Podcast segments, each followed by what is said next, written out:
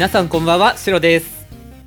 いや押したって。ちょっと待って今回は何の人？ドライブインパクトを返せなかった人ですね。あストロークの。みんな言うんだよ、はいはい。みんなドライブインパクトを返せない人は、うんうん。押したってって言うんだよ。あと5の時はね投げ抜け投げ押してんのに投げられた時はもう押したってって言っただね。みんな格ゲープレイヤーは。みんな言ってたそれはあれなの？あのボイチャでつなぎながらやってる時に向こうが言ってきたりとか。そうそれも言うし、うんうん。そう自分も言うし配信いろんな人のはいはいはい。配信とか見てても言うし、うんうん。そうみんな返せない人は押したってって言うんだよ。あるあるなんやね。はい。でえーっと。この番組？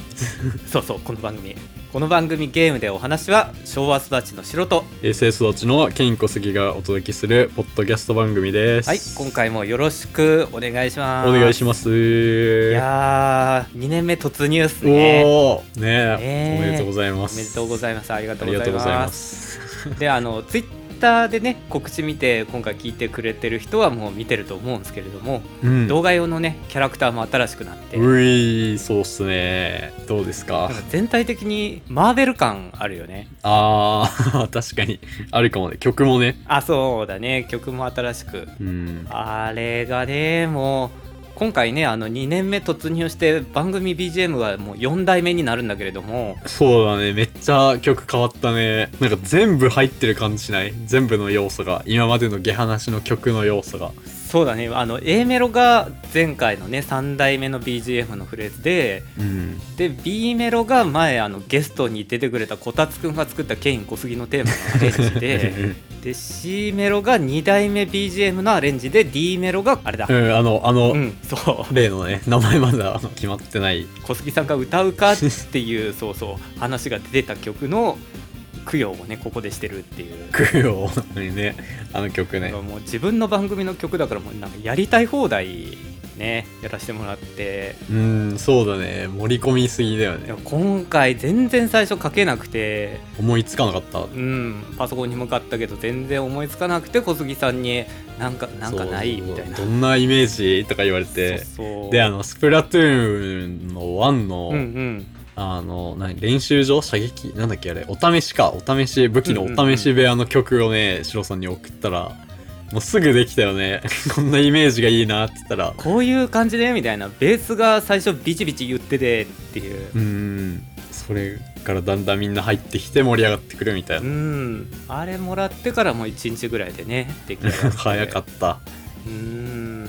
いや今回も頑張って作ったんで皆さんよかったらまた聞いてください。うんとあ今回ねちょっとお便りの紹介から、おはい、うん。お願いします。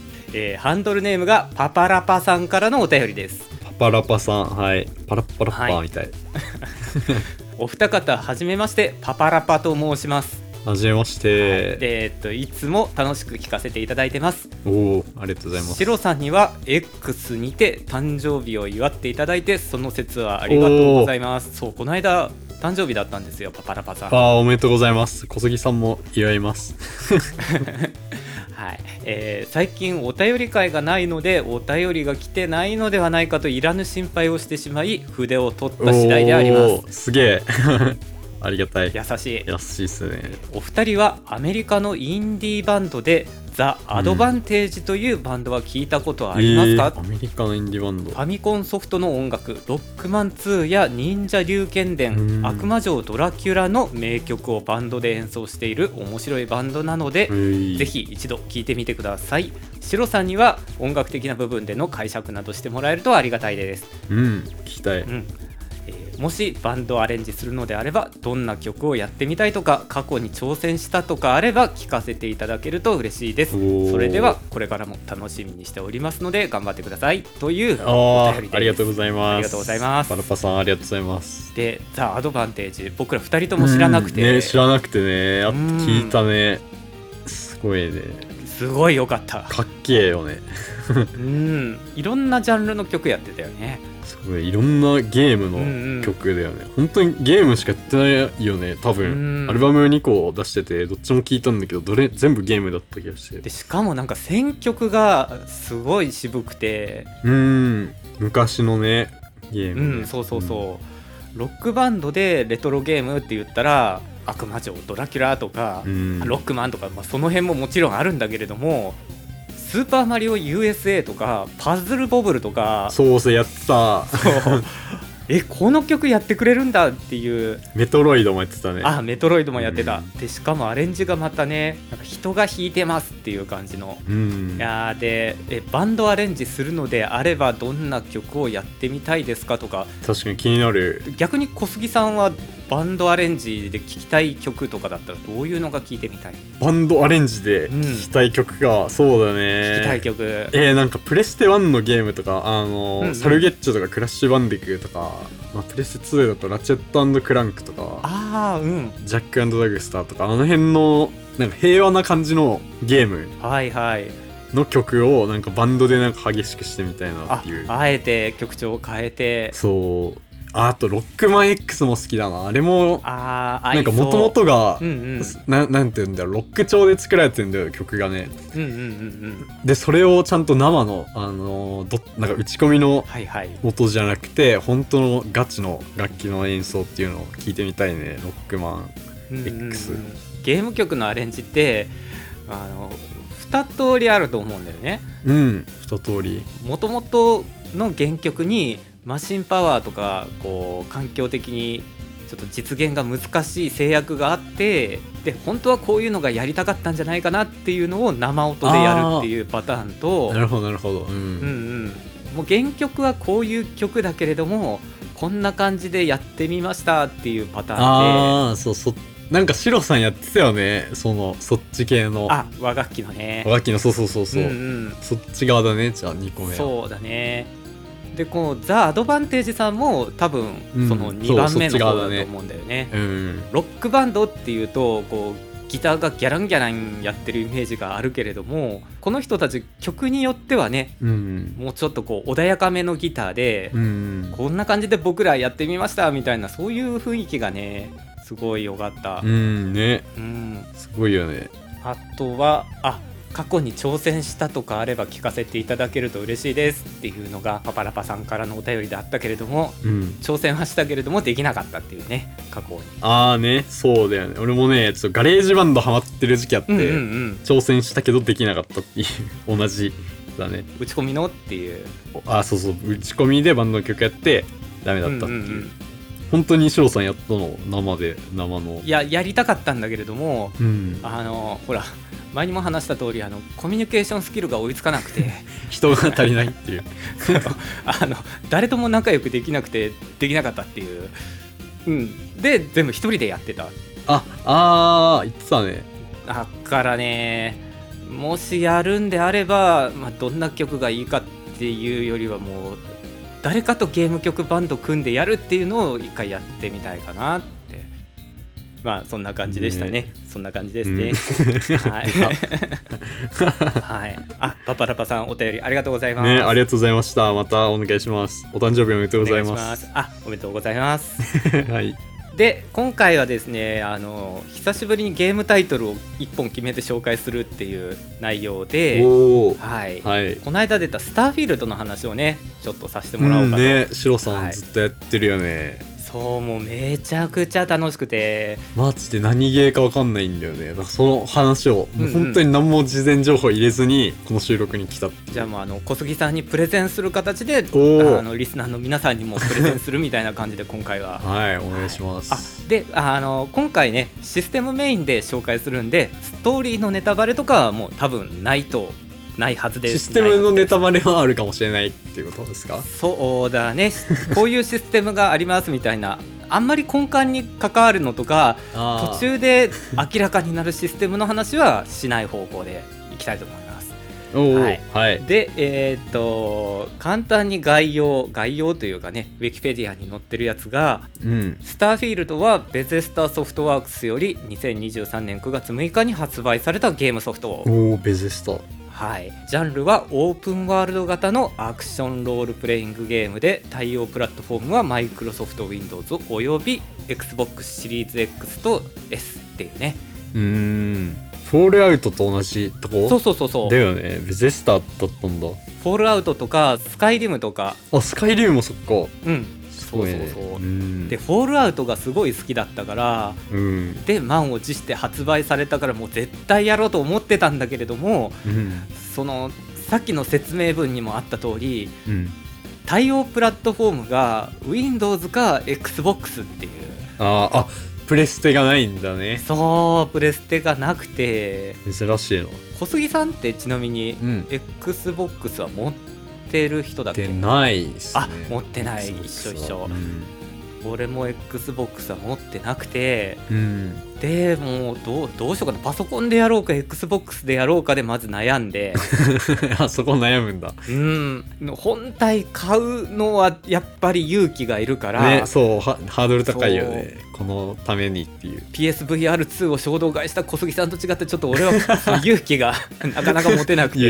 勇気。うんでパソコンでじゃあやろうかってなったら今度はあの処理能力が足りなくて。あそうなの？足ん。ない、うんそんな重いんだ。そうそうあのグラボはほら前取り付けはしたけれども、うん。スターフィールドが動くほどのグラボじゃなくて。あそういうことか、うん。もっとなんだ。そうもうちょっと高いいいやつを買わないと動かないよっていう。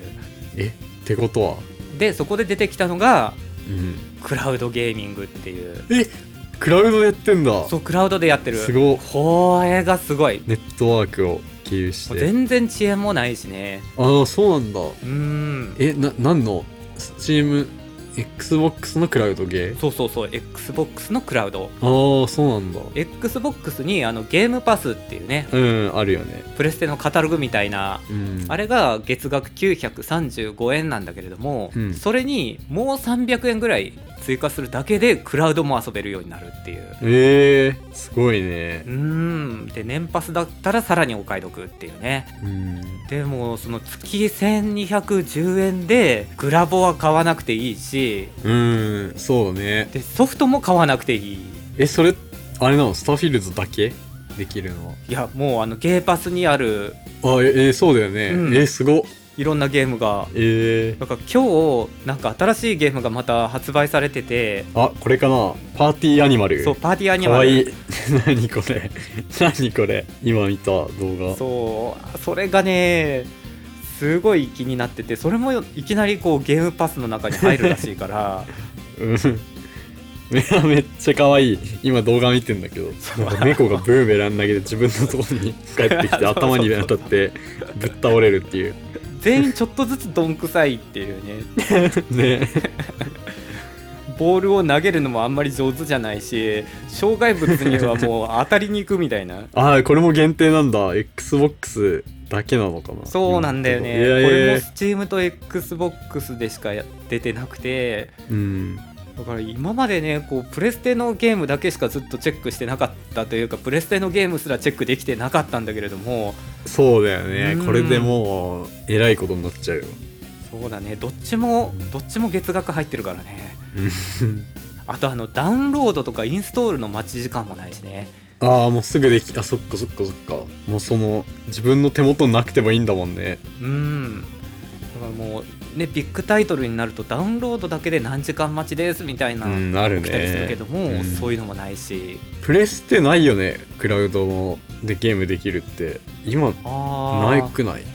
ないよね ES プラスでないよ確か。ねうん確かないよね。ファイナルファンタジーとかがスマホで出てるやつはうんクラウドで動くみたいな感じだけどあも、あううん。ん、サービスとしてクラウドっていうのはそう確だよね。かないよゲームのね。単品でとかだよね。うんでまあデメリットを挙げるとすれば、うん。なんだろうな。あモッドかな。モッドが入れられない。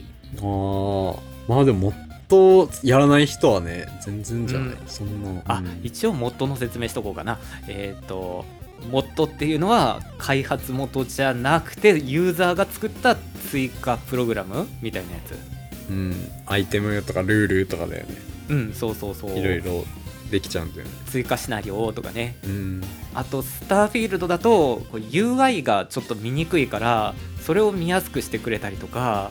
あモッドで UI とかあるんだ。そう。あのアイテムの一覧表示がめちゃくちゃ見やすくなるやつとか、うー。ん。とかあとあの雰囲気を盛り上げるためにフうん。ィルターみたいなのがかかってんだけども、うん。うん、それのせいでちょっと敵が見づらいなっていうのがあってそれを消してくれるやつとかあもうあのエイムが全然合わなくてー、うん。キャラクターの上にあのキャラクター名と敵キャラの名前とうん。残りのヒットポイントが出るんだよね画面表示。うん。でそれだけくっきり見えるから多分この辺に体があるはずみたいな感じで わかんない。見えないけど、ん。UI の下に敵いるなっていう。そうそう UI の下にいるなみたいな感じで今やってるから そまあ確かに消してくれたら見やすくなれるだろうなっていうのは。うん。ああと個人的に欲しいなって思ったのがデジピック会員化モッドっていうのがスターフィールドで出てて、うんうん、デジピックっていう鍵を開けるミニゲームみたいなのがあってうん。複数ある鍵を順番通りにこう鍵穴に差し込んでいくっていうピッキング的な。そうそうそうピッキング、うん。それすごい苦手で。うん。うん、でこのモッドを入れるとパズルの知能指数が3ぐらいになるっていう。あーね。ちょっとありがたいね。急いでる時とかそのあれだよね。なんかバイオショックでそんなんあったんだよね。え何何？一回。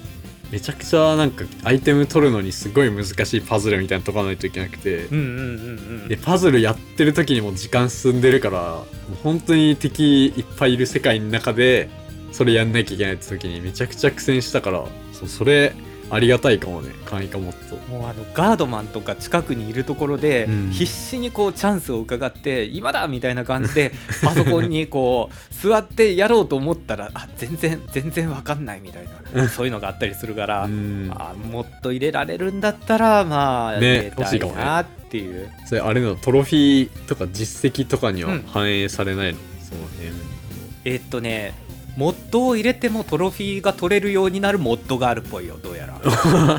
本当は取れないんだけどそのモッドを入れると取れるようになるっていう。うん。あ確かね。なんか今日ちらっと一覧見てる時に、うんそれっぽいのが。そんなんだ。あーまあそれぐらいしかデメリットないしうん。本当にねもう少額投資で月額払い始めた瞬間 XBOX ユーザーと同じことができるみたいな感じねになるから、本当ねすごいよね。うんもしねあのスターフィールド検討中の方であでも本体ないしなっていう人がいたらあのぜひこれも選択肢に、うん、はい、入れてみてください。XBOX でしかできないゲームって結構あるからね。あとあの XBOX もうそれ入んのみたいなあのゲーパスにもう出てくんのっていうのがうん。割とあったりするから最新作とかでもねうん。ああそうだってなんか同時ダウンロードとかなかった？発ダウンロード発売日。同時とかあったよね前、うん、ニュースになってた。あそれこそこのスターフィールドもそうだよね。あ同時だったんだ。発売と同時にゲーパスにも、うん、あそうなんだ。登場っていう。へえうん。いやー本当にありがたい。うんでえーっと全然ゲーム内容について。なんだっけ確かに。何ゲーなんですか？ゲーム内容は、えーうん。オープンワールドのアクション RPG なんだけれどもうん。宇宙空間では宇宙船でシューティングゲームみたいなのもできるし、おおシューティング。うん、でアクション RPG パートもうん。TPS にも FPS にもできるっていう。ああそれもじゃあフォールアウトうん。もそうだったね。そんなあったよね。うん、でとにかくねあの自由度がすごいんですよ。おお自由度。例えばあの〇〇を手に入れるみたいなクエストでうん。まあ一番穏便な方法はその NPC のところにこう出かけていってうん。で説得して譲ってもらうっていう。うんそういう方法になるんだけどもスキル的にちょっとこう、まあ、説得する自信がないなっていう人はあ相手のことを物言わぬただのなんとかにしてからでゆっくり回収してもいいし あなんとか。あとスリとかもできて。ああ盗めるんだ。そうそうそう。あのスリだったらちゃんと命はそのままで。ただのなんとかにならずに済む。うん、もうその取った方法によっては敵対関係になったりとか今までこう仲良かった人がねすごい目でこっちを見てきたりもするんだけれどもうん。まあそれも込みでどう生きるかっていうのを楽しめるゲームですね。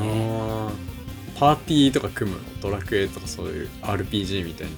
えっとね1人連れていけるんだよねコンパニオンっつってうん仲間枠。そうそう仲間枠が1人いてここ行く時はこいつ連れて行こうみたいな。うん。一回仲間になると宇宙船のクルーになってくれたりとか。おおワンピースみたいな。あそうそうそうそう。一緒に冒険をするうん。クルーになってくれたりとか。あとあの拠点っていうのを作れてで拠点の管理をしてくれたりとか。うーん。そんな感じで自分の目の届くところにいてくれるんだよね。その NPC の人が。うん。で話しかけてう一緒に行こうっつったら1人ついてくれる。うんうん。だから、えー、と次の冒険はここに行って多分俺は悪事に手を染めるからこいつは連れて行かないでおこうとかもできるし。ああね。戦いになっちゃうからそうそうそうそう。こいつは俺がなんか悪いことしてるの見るのあんま好きじゃないだろうなとかいう仲間を置いていったりとか。人によって態度を変えていくゲームなんだね。そうそうだね。こいつは多少アウトローな選択肢を取ってもむしろ好感度上がってくれるからこいつ連れて行こうとか そういうのができるっていうね。なんかあれだね。人の気持ちを理解するゲームだね。そうだね。これこれやっちゃうとこう嫌われちゃうんだとか分かりそうだね。もう全然思い通りになんないけどねそうなんだ。あそうあのツイッターでもね前同じ話を書いたけれども雰囲気的にもう正義の、うん。正義の味方ですみたいな感じの組織から仲間になってくれたキャラクターがすごい今気に入ってて俺の中でね。うん。もうこいつとは冒険の最後まで一緒にいたいなっていうキャラクターがいたんだけれどもうん。やっぱこう悪事を働きたいわけですよ。ああね働けないのが嫌なんだ。そうそうそう。だからもう何でもありでやっていきたいから、うんで何でもありでやった時にそのキャラクターから好感度が下がって その組織に変えられたら嫌だからじゃあ組織を滅ぼそうって そいつは大事にしたいけどって。そうそうそうそう。そいつの帰れる場所をなくそうっていう。変えられたら困るから組織を滅ぼそうっサイてコパスですよね。やったらねもうめちゃくちゃ嫌われて いやまあ。だろうね。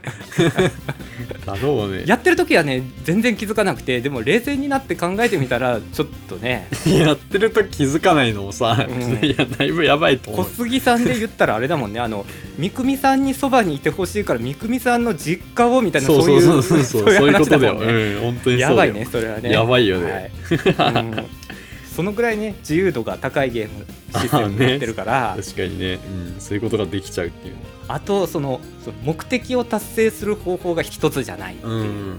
さっきのねあの盗んでもいいしうん。うん戦ってもいいしっていう。あー戦い得意じゃない人は別に話してやろうとか確かにそうだね。うんうん。俺最初エイムが苦手すぎて、うん。斧一本で20時間ぐらいプレイしてたんだけれども。斧はエイムいらないの？あ斧はエイムいらない。近づいていって振れば当たるから、ね振ればいいのか。うん。そうそうそう。あとねあのレベルの概念もあるからうーんそうなんだ。うんそうそう。レベルを上げて殴りかかっていけば、まあ、序盤の敵だったらどうにかできるようになるし、であとあのその武器を改造するためのスキルみたいなのがあってでそれで武器を強くしたりとかうん。金に物を言わせてハイスペックな装備品を揃えたりとか。うん。でその金をね調達する方法ももちろん自由だし。ああね。うん。でも一番なんかおあれだね。暴力手っ取り早そうだね。そのゲームだと。そうだね。小杉さんみたいにねエイム力がある人だったらもう序盤の装備品でもうバシバシね射撃でやっつけてってっていうのが一番、まあ、ストーリーは早く進められるとは思うんだけれども、うん。まあ、そういうのがね苦手な人でも、ああねそう本当に斧でとかね。うん。うん、斧を使ってもいいし爆弾とかもね。あああるんだ。爆弾あるんだ、爆弾もエイムいらなそうだね。うんそうそうそう。もうあの広いから攻撃範囲が広いからうん。金でね爆弾を買い漁って で、まあ、小さな小部屋だったら部屋にいるやつ全員一気にねこう終わるから。でしかもあのさっき話した仲間が1人ついてきてくれてうん。仲間が持ってる銃弾とか爆弾とかって無限になるんだよね。あそうなの？えーうん。じゃあめっちゃ爆弾持ってるやつ仲間にしてその爆弾目当てで友達とか作ってあえっとねそのもらえばいいんじゃないの？所持品もやり取りができるんだよねその仲間と。あ交換とかなの？そうそうそうそう。うんあの自分のアイテムウィンドウ装備ウィンドウっていうのとうん。同じ感じでその仲間のアイテムウィンドウ装備ウィンドウっていうのがあってうん。でそれを開いてで爆弾を自分が持ってるやつを1個だけ分け与えてうんうんでなおかつそのキャラクターが最初から持ってる装備は全部奪ってあお前はこの爆弾1個でやっていけっつったら 爆弾だけポイポイ投げてくれるキャラクターが完成するから。あーそういうことなんだ、うん。持たせるもんとかもできるんだね。そうそうそう。ただあのやっつけた相手のね武器を拾っちゃうんだよね仲間がそういうことかそれもやりとりしないといけないのか。そうそうそう。の拾っちゃったもんをうんうん。取り返すためにまたいろいろやんないといけないんだ。モンスターしか出ないところだったら全然大丈夫なんだけれども、うん人間型のキャラクターがたくさんいるところだともう倒すたんびにそいつらがこあー武器を落とすから悪いね。それ拾っちゃうんだそう。武器とか。もうすぐ拾っちゃってですぐ取り上げるっていう。と りまグレネード1本でいけっつっただろみたいな。あえず返せって。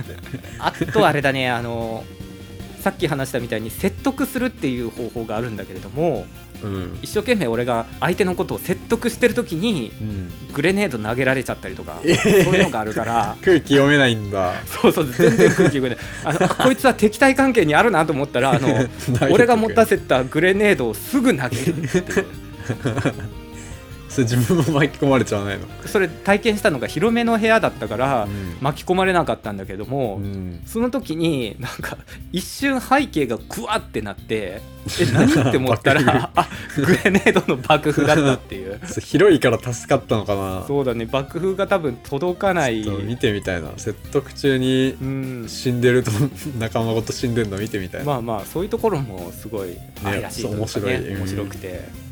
とかあとあとなんだろうな。あフォールアウトとの違いの話しとこうかな。ああ気になる。そのフォールアウトももちろんすごい面白かったんだけれどもうん。スターフィールドになって何が変わったかっていうとフィールドの種類うん。がすごい増えて宇宙ってこと？宇宙で宇宙の中にあるいろんな惑星っていうこのえそういうこと？惑星ごとにやること違うの？そうそうそうそう。えやば。ボリュームえぐいね。太陽系以外の銀河もあってうんいろんな銀河のいろんな惑星とその衛星みたいなのがさらにあってえー、すごっ。でそれぞれに生態系も違うしうん人も違うでしょ、うんもう人が住んでるとことか住んでないとことかうん。昔は何かあったみたいだけれど今は住んでないとことか、うん。いろんなパターンがあってであのモンスターがいるんだけれども、うん。そのモンスターもここは緑が豊かな惑星だからこういうのが出んだなとか、うん。ここはもう荒廃した星で空気も薄いからこういうのなんだなとかなんかいろんな種類があって、うん。まあ、バリエーションが出てるのがすすごいなそれ、んうん。宇宙は宇宙でやることあるんでしょ？宇宙。そうそう。宇宙空間に行くと今度はあの宇宙船を使ったシューティング要素みたいなのが出てきて、うん言ってたもんね。それもね地上戦と一緒で自分のスキルが足りなくてもレベルを上げたり装備を整えたりしてうん。どうにかできたりとかするし、あとあの仲間にした NPC がスキルを持ってると有利になったりとか。ああそういうことね。他の惑星で仲間になったやつを宇宙とかに連れてけたりもするんだ。そうそうそうそうもうこいつはあの、うん。エンジンのことに詳しいとか武器のことに詳しいみたいなのを載せとくといろいろいいことがあったりとか。うん。うんそういうのがあるから本当にね何ゲームが苦手な人でもね。救済要素っていうかお楽しみ要素みたいな感じでう、うんん、システムが組まれててあとフォールアウトと違うあそう会話がねうん。海外のゲームだから日本語訳がされてるわけなんだけれどもフォールアウトの時ちょいちょい噛み合ってない会話とかがあって。ああーな気になった。あったわ。なんか最初結構それあってなんだこれって思ったんだよね、なんか質問を投げかけられてこっちがこう返すうん。選択肢が3パターンとか4パターンとかあるんだけれどもう、ん。えこれちょっと会話成立してるかなみたいなそうそう返そうそう。どういう意味で言うんだろううん。みたいなね、で言ったらあまあなんか満足してらっしゃるみたいでよかったですみたいなのがまあちょこちょこあったんだけどスターフィールドになってからそういうのがあんまりないな。うーんちゃんと翻訳できてるんだ、ちゃんとね会話が噛み合ってるしうん。あと会話のパターン数もすごくて、うん。えー、と小杉さんがやったやつだったらあのスパイダーマンとか。ああうんやった。スパイダーマンのゲームでもあったみたいにうん。出かけていくと NPC 同士がこう雑談してるみたいな、うん。あれやん。あるね。アンチャーテッドとかも結構あるねうんうん。あれのねパターンがすごいたくさん収録されててだからこうちょっと止まってうん。他ごとしたりするやんゲームしてる途中とかでも「うん。あ LINE 来たわ」とか。うんある。ねでクラロワしようとか。でそういう時にずっと喋ってるからね NPC 同士で。それボイス？うんボイスボイス。ああすごっ。えー、そうなんだ。海外のゲームで、うん。そう。なんだねこれローカライズがめちゃくちゃ丁寧にされてて、ねうん。ああと会話で言うとうん。えっとねいろんな人に話を聞いて情報をつかめみたいなクエストでうん。そこであの情報をね聞き出すためにいろんな人に話しかけて回るんだけどうん。A さんに話しかけて、まあ、全然関係のない話をされてうん。B さんも外れで,、うん。で C さんに話しかけたら情報を教えてくれるっていう。そういう流れやったよねそのクエストが。うん。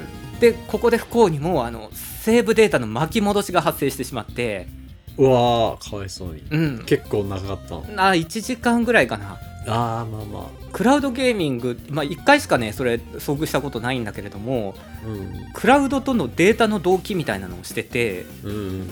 でそれがなんかうまくいってなくてあセーブはこまめにしてたんだけれども巻き戻ってしまったっていうのがクラウドに保存されてなかったみたいうな、ん。らしくて、まあ、それでねちょっと、うん、巻き戻っちゃってうん。でまあだるいなって思いながらまあでもねあの流れは覚えてるんで、うんまあ、さっき A さん B さん C さんで話しかけて C さんが教えてくれたから C さんに直で言ったんだよね次。ああ答えのね人に、うん。うん。そしたら教えてくれなくて。え？順番なの。あそうそうそう。3番目に話しかけた人が教えてくれるっていう流れだったんだよね。うん。だからその場所結構な人数がいる場所だったんだけれどももしかしてここにいる全員3番目に話しかけられた時用のボイスが収録されてるんじゃないのかなって。あーあーそういうことうん。あるかもね。いやそのぐらい作り込みがねすごくて、ねえすごそう。NPC っていうのを忘れそうになるぐらいなんか人が生きてる感がある。あああるよね。リアルなゲームだとそうだよね。あるよね。うんうん。あるよねそういう。なんか感覚的にこう旅行して回ってるみたいなね、うん。いろんな惑星でいろんな人に会ってっていう旅行ゲー。そうそうそう。今日はなんか西部劇みたいに銃でバンバンやりたいなっつってこういう惑星に行って今日はちょっと宇宙空間での戦闘メインで行こうかなみたいな感じでそういうクエストやってみたいな日によって変えたりもできるし。うん。で今日はもう素材集めだけして寝ようとかもできるしね。うん。あそこ素材とかも集めてうん。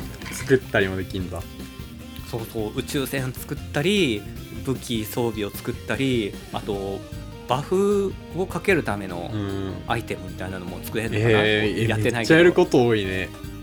うん。終わんない気がするそれ。アップデートで増えたりもするんでしょ多分。あかもしれないね。でも全部触る必要はなくてうん。だから多分俺が知らないシステムもあるし知ってるけどやったことないシステムもいっぱいあるしうん。そんなゲームっすね何でもできちゃう。小杉さんはあれノートパソコンってできないんかなあれ。クラウドで？あれだったらちょっと最初1210円だけ払って。ああやってみてもいいかもね。リスナーの皆さんもねあのプレステしかないけれどっていう人でもうんね。パソコンあればねとりあえず1200円で1ヶ月はできるんでぜひぜひやってみてください。はい。はい。じゃあ愛の手30いきますかね。はい。えー、っと音楽変えるしあのうん。愛の手30の入りもちょっと変えようかなお。今までなんかなんとなく愛の手30の時はうん。ケロケロした声の人が喋ってるみたいな感じでしてたけれどもはい。番組上の設定としてうん話いっちゃうんだ設定。設定大事だから、うん。やっぱそうだね。雲の上さんも設定すごい大事にされてるじゃないですか、ね。うん。設定としてケロケロした声はこの番組のキャラクターの一人あのアテレコガチャコンくんの声っていうことにします。今までは誰だったんですか？今までもガチャコンくんでした。ガチャあーなるほどね。はい。はい今発表したっていうね。はいわかりました。はい。そうそうそうそう。あれはガチャコンくんの声ってことにします。はい。ガチャコンくーんって素材を取る？そうしようか。じゃあそうだね。完全にあのテレビの状態テレビの常温ではい。じゃあじゃあじゃあ呼びますか。せーのガチャコンくー。ん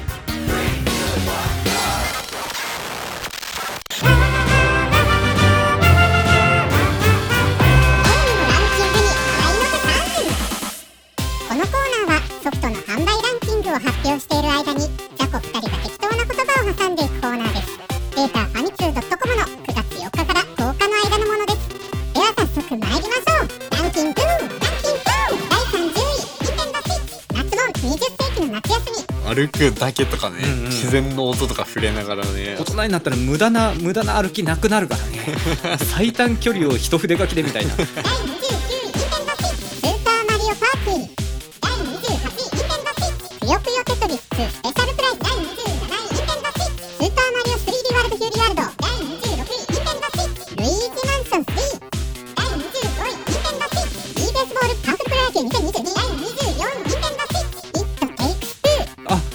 だよね小杉さん三組さんと一緒にやってたやつだよね。スイッチえでどどういうゲームなのこれは？2人専用で。2人専用なんやね。専用なんだよ。画面分割なんだけど、うんうんうん。なんかオンラインで画面分割なの。あえー、2人でしかできないけど2人一緒にいる時はできないっていうなんかそのバランス感覚がすごいいいね。うん面うん第23位プレゼント4 NBA2K24 第22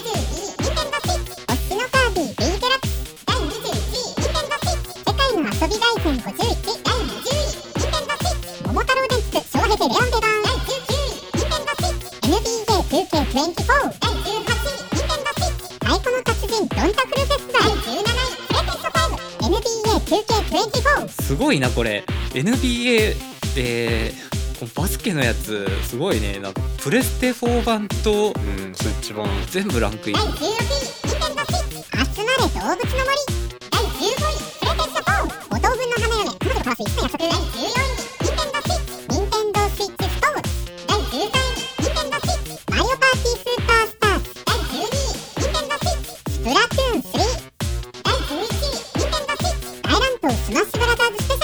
が30位から11位までのランキングでした。引き続き10位から1位までのランキング。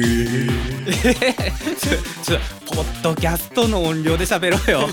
いやめちゃくちゃね体調悪い人のランキング。で第10位プレイステーション4アーマードコアシックスファイヤーズ・オブ・ルビコン第9位ニンテンドースイッチゼルダの伝説ティアーズ・オブ・ザ・キングダム第8位ニンテンドースイッチマインクラフトしたマイクラはやらない。人さえマイクラなあでもマイクラできそうな気もする。うんできそう。やりたいな。じゃあちょっとどういうのかも知りたいんであのいつもねそのおもちゃコーナーみたいなところに行くとこのぬいぐるみ可愛いけど何のキャラクターだろうなみたいなのが並んでて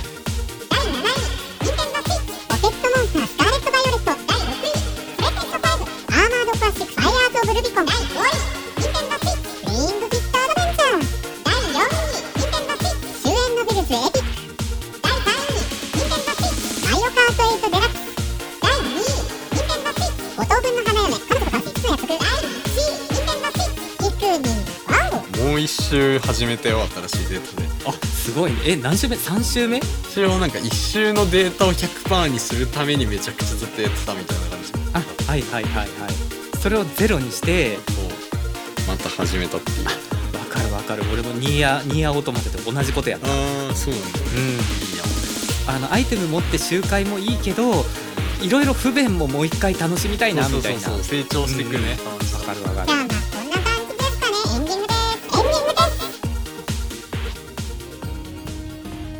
ではいつものお知らせをさせていただきます。うん。ゲームでお話では皆様からのご意見ご感想をお待ちしております。はい。宛先は、えー、Twitter の DM かリプライまでよろしくお願いします、はいお願いします。はい。そして、えー毎度のことながら我々の記憶が定かでなくてちょっと誤った情報を喋ってねしまってるかもしれないんですけれどもその辺はこうふわっと聞き流してもらえるとありがたいです。はいスターフィールドの情報ももしかしたら間違ってるところあるかもしれません。うん。はい。小杉さんの方からお知らせは？小杉さんの方からはまあそうですね。同じ感じです。2年目もよろしくねあそう2年目おお願いします。はい。そこを言いたかった。はい。はい。では、えー今回もここまでのお相手は私白と。ドライブインパクトが返せない人でした。ありがとうございました。バイバーイ。ありがとうございました